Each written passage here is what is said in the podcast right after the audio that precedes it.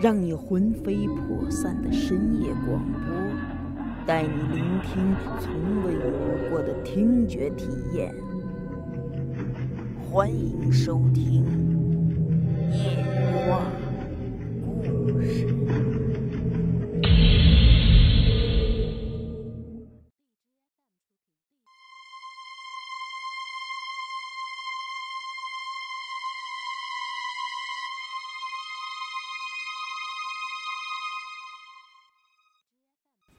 在这个故事里，我将讲到两个人，一个是我的朋友，他叫马全，一个叫青梅。我在这个恐怖故事里加进一个爱情故事，就像是在黑暗的夜空中挂上一盏纸灯笼，调节一下压抑的气氛。其实啊，这两个人是我生命中一闪而过的。但是却留下了永远的划痕。我从小就是一个很少跟别人交流的孩子，我喜欢独来独往。马全呢，就是我唯一的朋友，他比我大一岁。我喜欢短发，他喜欢长发，他那一尺长的头发一直让很多人反感。我和他还有一点截然相反。那就是他信鬼神。现在回想起来，我都记不清楚最初我们是怎么认识的了。他父亲早死，他母亲带着他住在镇郊一间低矮的房子里，好像他母亲原来是酱菜厂的职工，退休了，这娘儿俩呢就靠那点退休金生活。他无依无靠，也无拘无束。像所有十七八岁的男孩子一样，我和他经常在一起玩。可是时间久了，我发现他有一个怪异的规律：天黑之后，他总是突然离去，像个夜游神一样。等我问他干什么去了，他只是笑一笑，守口如瓶。我一直觉得我是他唯一的朋友。所以呢，我对他这防备有点不满。可是又一想，这可能跟他身世有关系，那我也就不再怪他了。不过，我一直都想弄清楚他的行踪，这不是好奇，因为我忽然感到他很危险。那个时候，我家已经住进了供销社的公房。连景儿的一排五户人家都是供销社的家属，有四户人家已经是十几年的老邻居了，积淀了很深厚的感情。只有一家是三年前从外乡搬过来的，姓玉。除了他家，我至今没见过一个姓玉的。玉家有五个女儿，我讲的呢是老二，她叫青梅。他和我一样大，他爸爸叫玉福，原来也是在供销社工作，因为嗜赌成性，一年前就被开除了。他爸爸玉福是个大赌棍，经常有吉普车接送回家。可要说那年头，谁见过几次吉普车呀？那可是县委书记坐的。玉福失业之后啊，更是很少回家了。但是呢，他每次回家都能拿回厚厚的一沓子钱。听说有一次他没钱了，就跟人家赌手指头，结果他输了，他二话不说到厨房提起菜刀就把手指头剁了。他被送到医院救治，亲朋好友都来了，围在他身边，有的掉泪，有的叹气。哎，可他呢？像没事人一样，他瞅着自己的断指，纳闷的自言自语：“哎，我这瞄的是中指啊，操，怎么食指不见了？”而现在的玉福，他就用他那双残手，源源不断的赢着钱。青梅家的生活好极了，有彩电，有摩托。几乎和镇长家的水平相当，这让老老实实过日子的人心里很不平衡。相比之下呢，我家就挺破败的，房子里黑咕隆咚的，被子破破烂烂的。我们家是平民，他家呢是贵族。他家另几个女孩都是娇小姐，衣来伸手，饭来张口的，长得也漂亮。就是青梅自己相貌平平，但是他最朴实了。家里的活呢，也都是青梅干。他身体很结实，脸蛋儿总是红扑扑的。那时候我已经辍学了，像现在一样成了无业游民。后来我在照相馆门口摆了一个摊儿，卖日用杂货。那是黑龙镇最早的个体摊儿，很红火。晚上呢，我的货就寄存在照相馆里。这天我收了摊儿，回家吃过晚饭之后，马全就来了。我们俩一起爬上我家的房顶，躺下来晒太阳。黑龙镇没有楼房。房顶都是最高的地方的，躺在最高处不被打扰，有一种超凡脱俗的感觉。我扭过头来问马全：“哎，马全，我怎么从来没见过你照片啊？”马全闭着眼睛，淡淡的说：“我从来不照相。”啊？为什么？那会留下把柄。天上的云静静的悬挂着，好像一动不动。看久了才会发现，其实他们是在动的，只是很缓慢、很诡秘、很阴谋。这个时候，马全突然问我：“喂，你有没有听说黑衣婴儿的事儿？”哈，听说了，哼，不过我不信。马全说的是最近大家纷纷传说的一个事儿，说有人看见了一个鬼怪的婴儿，那婴儿总是在天黑之后出现，穿着黑衣服，他翻着跟头走路，走得特别的快，转眼就消失在郊外的大片庄稼里。马全突然又说。最近，我还发现了一件可怕的事儿。什么事儿？中学操场那块石头有问题。马全说的那块石头埋在大地里，也不知道插了多深，从来就没人挖过它。这石头的四面呢，都刻着一匹奔腾的马，没有任何文字，所以呢，也不知道是什么年代留下的东西。石头的上面刻着一匹跑马。马全低声地说：“我发现那石头上面的马不太对头啊。白天我明明看见马头朝北，哎，可是夜里头我用手摸了摸，却转了一百八十度，马尾巴朝北了。你是说？”夜里那石头自己转了，没错。镇子里出现了风，天渐渐凉了起来。天黑了，时辰到了，马全坐起来说：“我得走了。”我没搭理他。马全站起来，灵巧的跳下房子，没了踪影。我忽然觉得他坠入了深渊一样。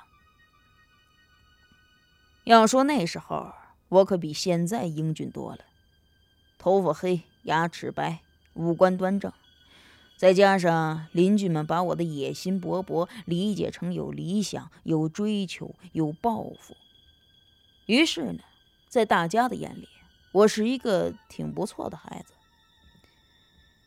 有一段时间，我发现青梅喜欢上我了。其实我知道。这也不是因为我哪儿出色，而是因为他的要求低。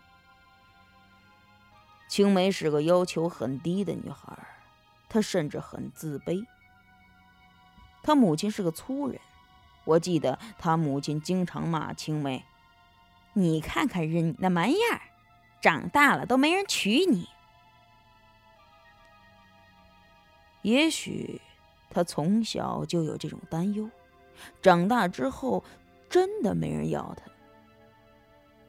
如今呢，一直不自信的青梅终于到了谈婚论嫁的年龄，就暗暗的对我萌生了春意。在他的眼中，邻居家这个周德东就可以了，很端正，很懂事儿。但是，这只是他的一厢情愿而已。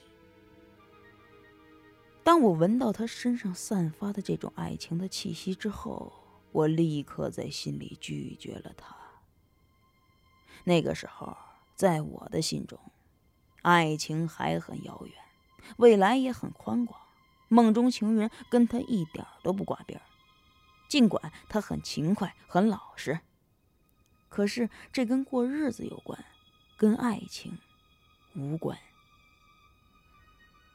最早我发现他对我有意思，是因为我发现他经常跟着我姐到我家来，而且他总是看着我姐，不看我。我姐比他大十二岁。我知道青梅是想接近我。我姐是个挺有趣的人，她一直热心为我和青梅牵线。可是后来经过多次类似的事儿，我终于发现，不管哪个女孩对我有意思，也不管这女孩跟我般不般配，我姐呢都热心的牵线，而且偷偷的帮人家出主意，怎样才能把我拿下。这一天。天黑之后，马全又起身走了。他顺着我家院的甬道晃晃荡荡的消失在黑暗中。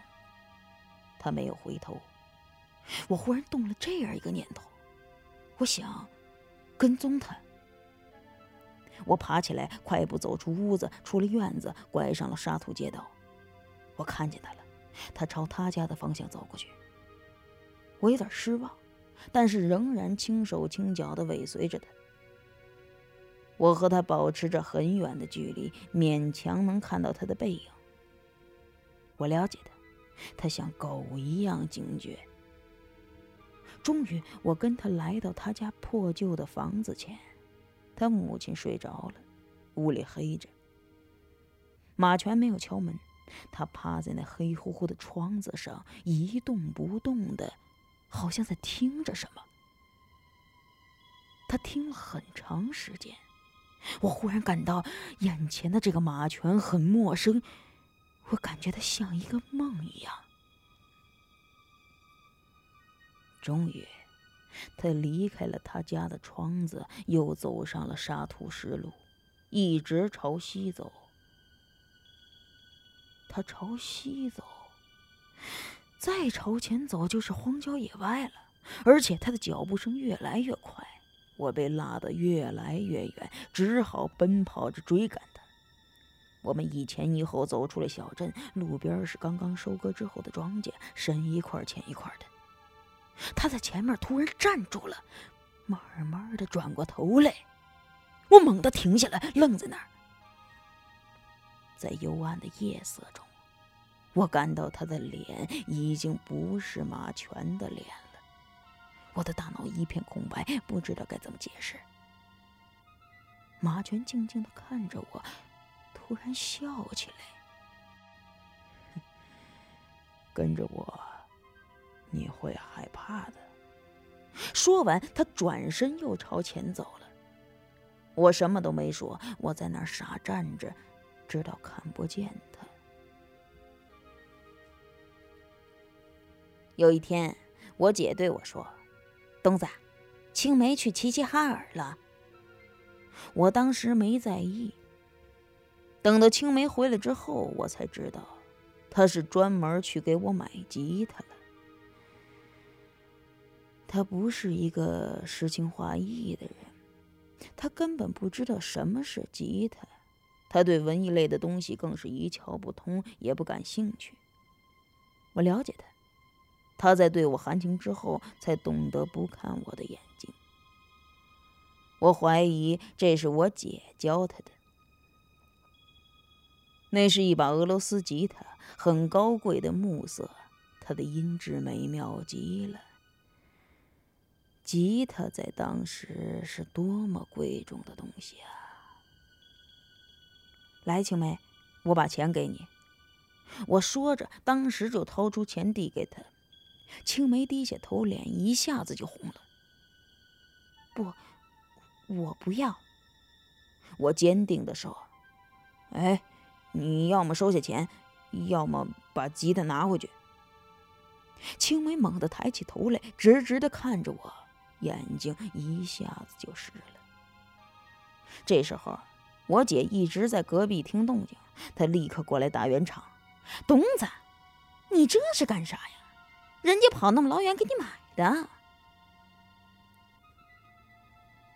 我想了想，叹了口气，把钱收起来。避开青梅的眼睛，小声的说了一句：“嗯，那谢谢啊。”第二天晚上，我一个人在家，我姐趁热打铁，又把青梅领来了。三个人坐了一阵子，我姐就说：“哎，你俩聊啊，我还有点事儿。”然后她朝青梅挤眉弄眼，示意她勇敢一点，自己就躲出去了。青梅不好意思的低下头去，空荡荡的房子里只剩下我和她。我姐这是逼着我和她谈恋爱呀。青梅这时候说：“你有照片吗？”“哦，有。”“给我看看。”我就拿出几张照片递给她。青梅一张张的翻看着，看得极其的认真。终于，他挑出一张。这张送给我吧。我犹豫了一下。哦，行，你随便。接下来，我实在是无话可说了，就问他：“青梅，你也有挺多照片吧？”青梅不好意思的说：“嗯，我一张照片。”都没有。小时候，我爸领我去照过一次，我打滚哭，就没照成。哦，那现在你不会打滚哭了吧？他笑着瞪了我一眼，那一眼充满了爱意。我三心二意的说：“嗨，应该拍几张，青春总得留个纪念，不是？”青梅想了想，嗯，过两天我就去拍，洗出来我也送你一张。当时我总不能说我不要，就干干的笑了笑。几天之后，我姐告诉我，青梅果然悄悄去了照相馆。这天晚上。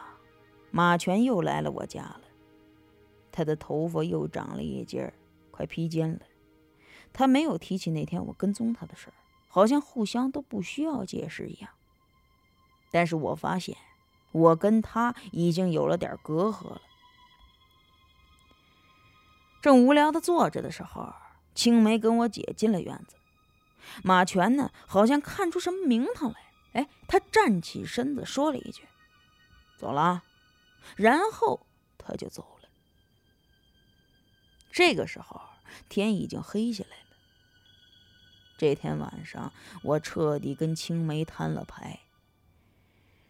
他在灯下深深的低着头。嗯，我家要给我订婚了。我当时不知道那个男人是谁，但是我觉得也没有必要知道。停了停，青梅又说：“我不想嫁给他。”我清楚，青梅是要我表个态。我终于开口了。开始我避而不谈我和他的事儿，只讲我的计划、我的梦想。我滔滔不绝说了很多。青梅呢，就一直低头听着。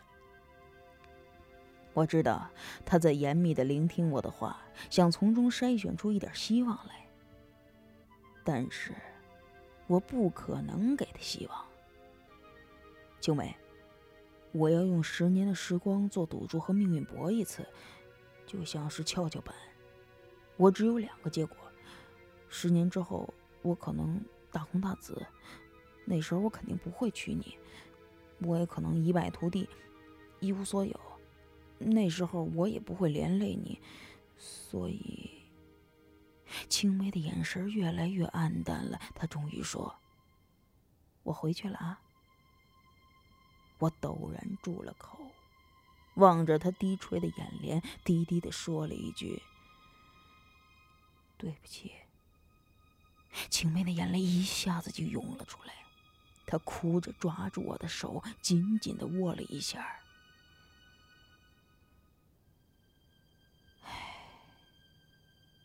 我是青梅十八年来爱上的第一个人，而我也是十八年来第一次被人爱。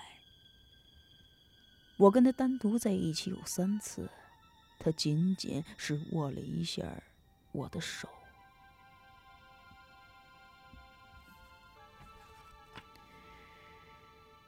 可就在这个特别黑的夜里。黑龙镇发生了一起惨案，照相馆被盗了，现金丢了几百块。当天晚上值班的职工叫老陆，虽然叫老陆，其实他还不到四十岁。我认识他，他是照相师，大眼睛亮闪闪的。他死了，死得很惨，那双亮闪闪的眼睛被挖掉了。他躺在照相师的地板上，脸朝上。两只血窟窿望着房顶，他身上全是血。出事的第二天清早，我跑步回来的时候，就看见很多人都朝照相馆跑。一问才知道出了事儿。